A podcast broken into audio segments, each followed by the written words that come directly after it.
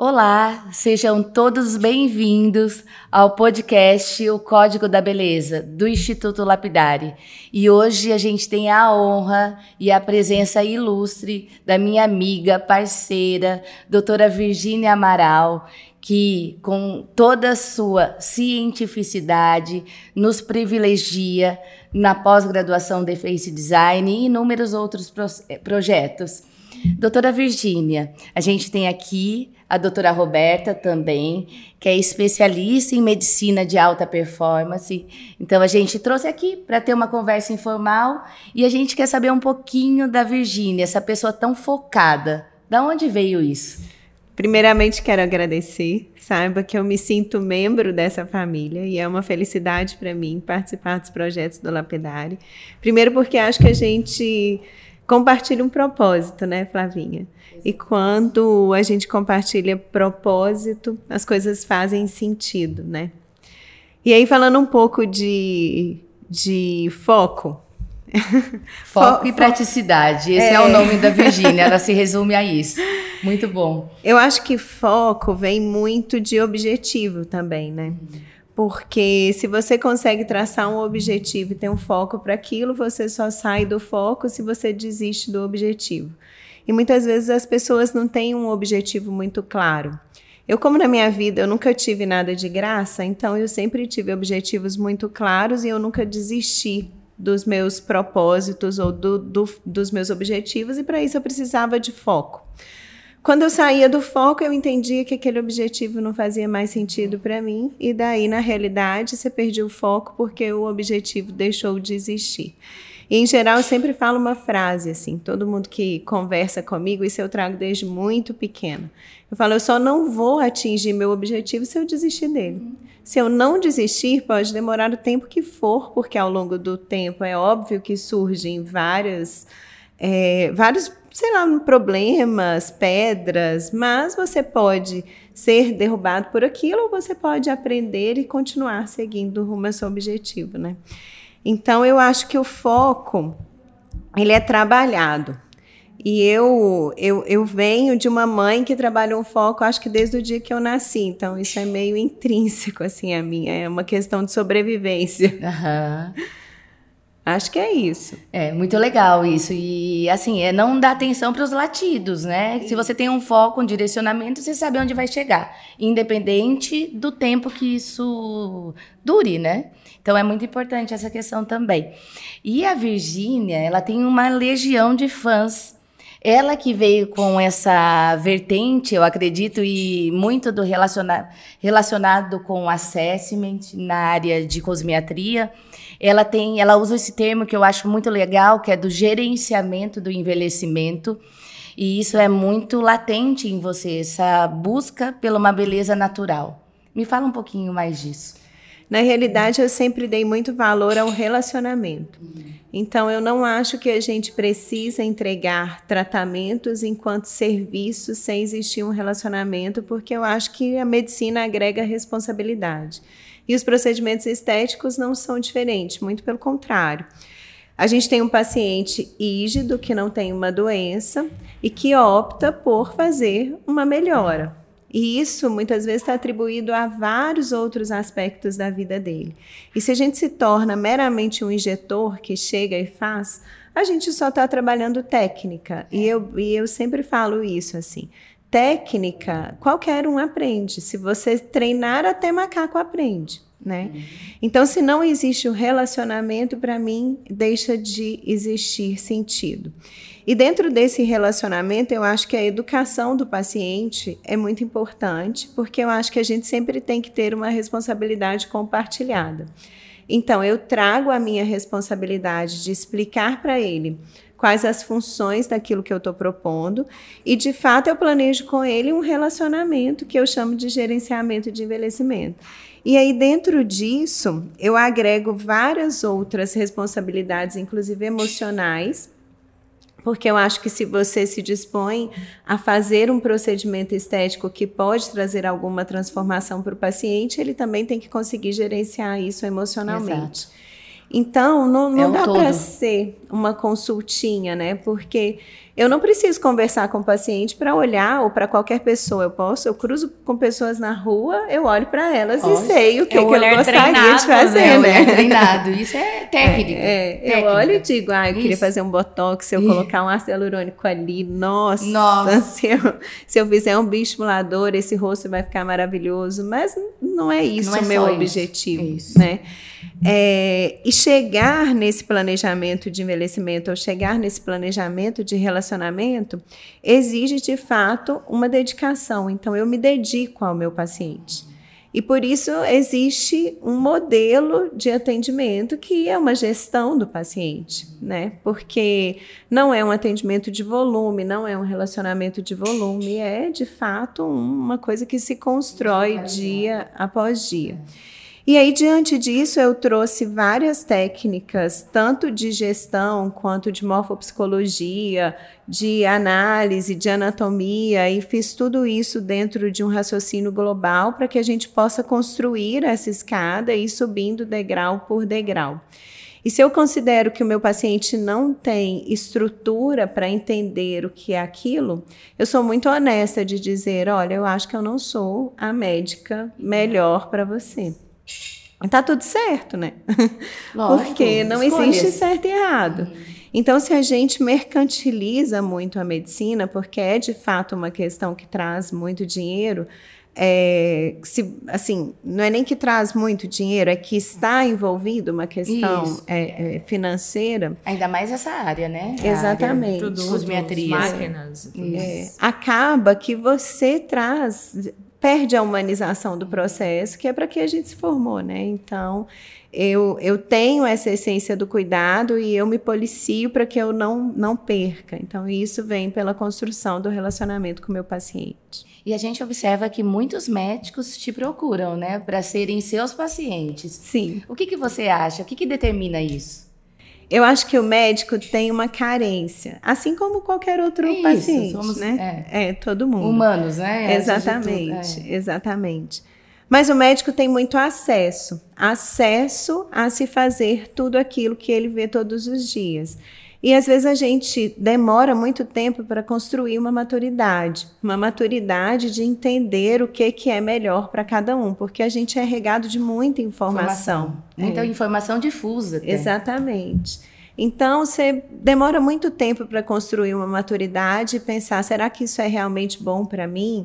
Ou então você fica ali iludido por um monte de conhecimento que você tem 24 horas por dia. E aí eu acho que eu atraio. E não aplica, né, muitas é, vezes, esse conhecimento. Exato. Então, eu acho que eu atraio porque eu faço diferente. Então, eu acho que ele vai receber, eu acho que ele sabe, assim como os pacientes, que vai receber de mim uma opinião sincera. Uhum.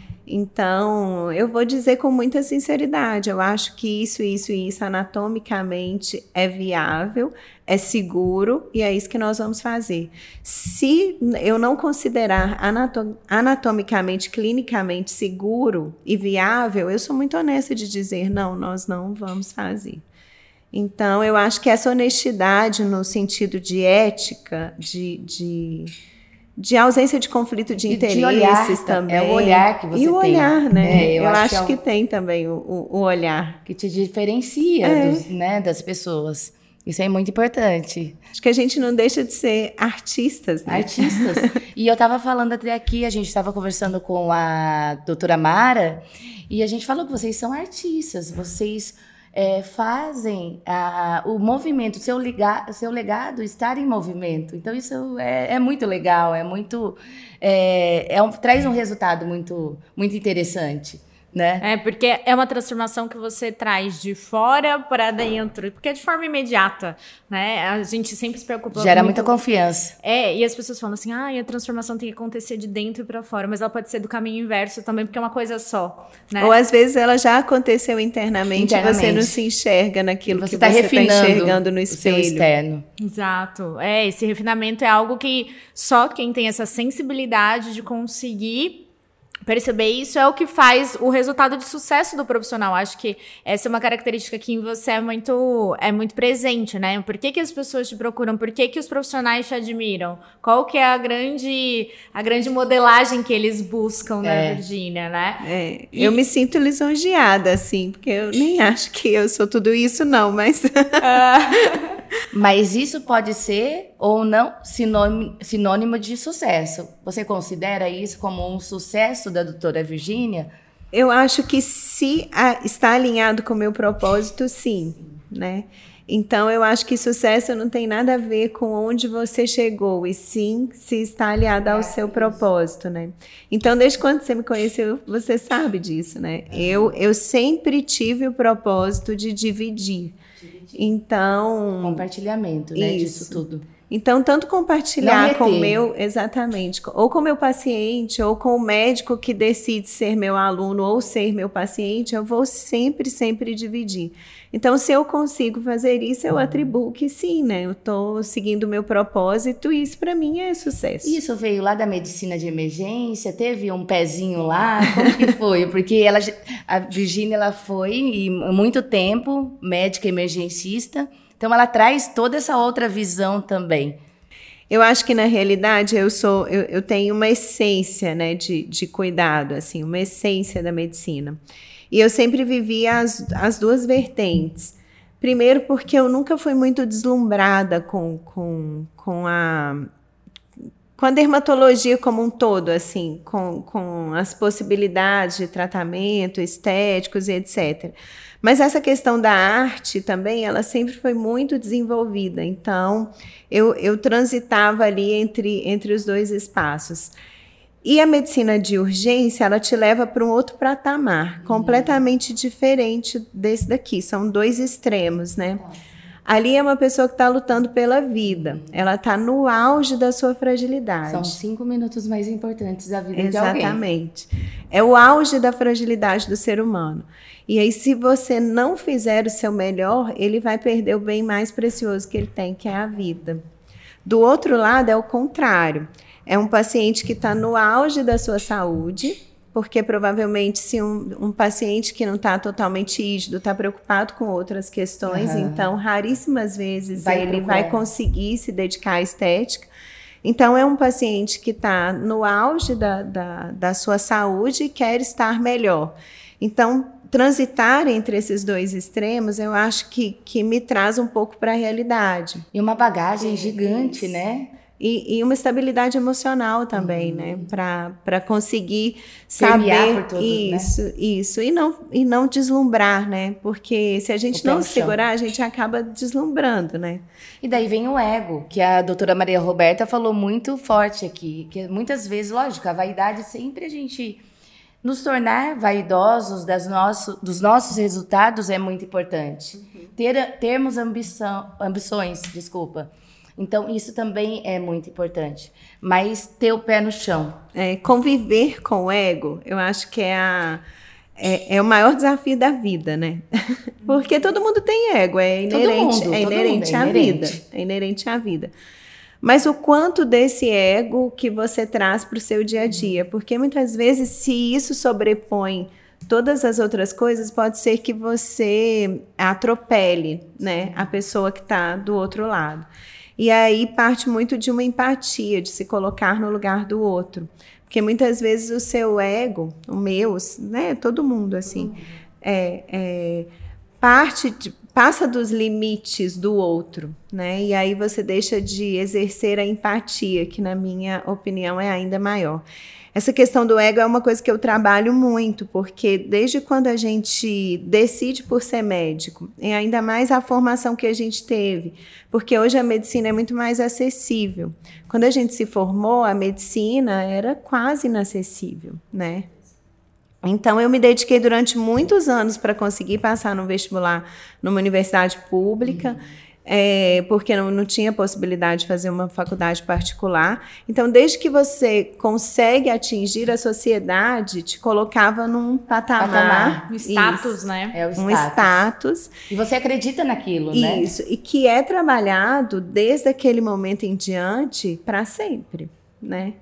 E aí, o quanto é que isso vai implementar transformações positivas na sua personalidade depende do quanto você investir em autoconhecimento. Investir em autoconhecimento não é fácil, é doloroso. Não, é muito. Olhar abrir... para as próprias dores e para as sombras. E abrir a né? caixa de Pandora. É, Exatamente. Total. E dentro disso, Virginia, o que, que você acredita que seja a linha tênue entre ambição e ganância? Você sabe, eu falei isso ontem. É verdade, por pra isso que a gente, é, É. a gente tava conversando no jantar ontem É. sobre isso. E eu, Eu não a- sabia, hein? É, Eu acho que a ambição te move. Eu acho que a ambição ela está muito relacionada ao objetivo, ao foco, ao seu propósito. E a ganância ela extrapola, né? A ganância é o ego. A ambição é a busca. Eu acho, eu acho que é mais ou menos esse esse raciocínio assim. Eu acho que a pessoa que empreende tem que ter ambição. É, e a ganância, às vezes, ele, ela. Sabe que eu nunca tinha pensado no, no- no significado da ganância, É, assim? Boa pergunta, Roberta. É, mas eu, eu acho que a Perfeito. Não, sua ganância colocação tá perfeita. ela passa mais perto do supérfluo, assim, né? Uhum, e que também é muito relativo, né? Que pra cada um é um. É autoconhecimento. Né? É autoconhecimento. Tudo é, a consciência. Exatamente. Isso é fato.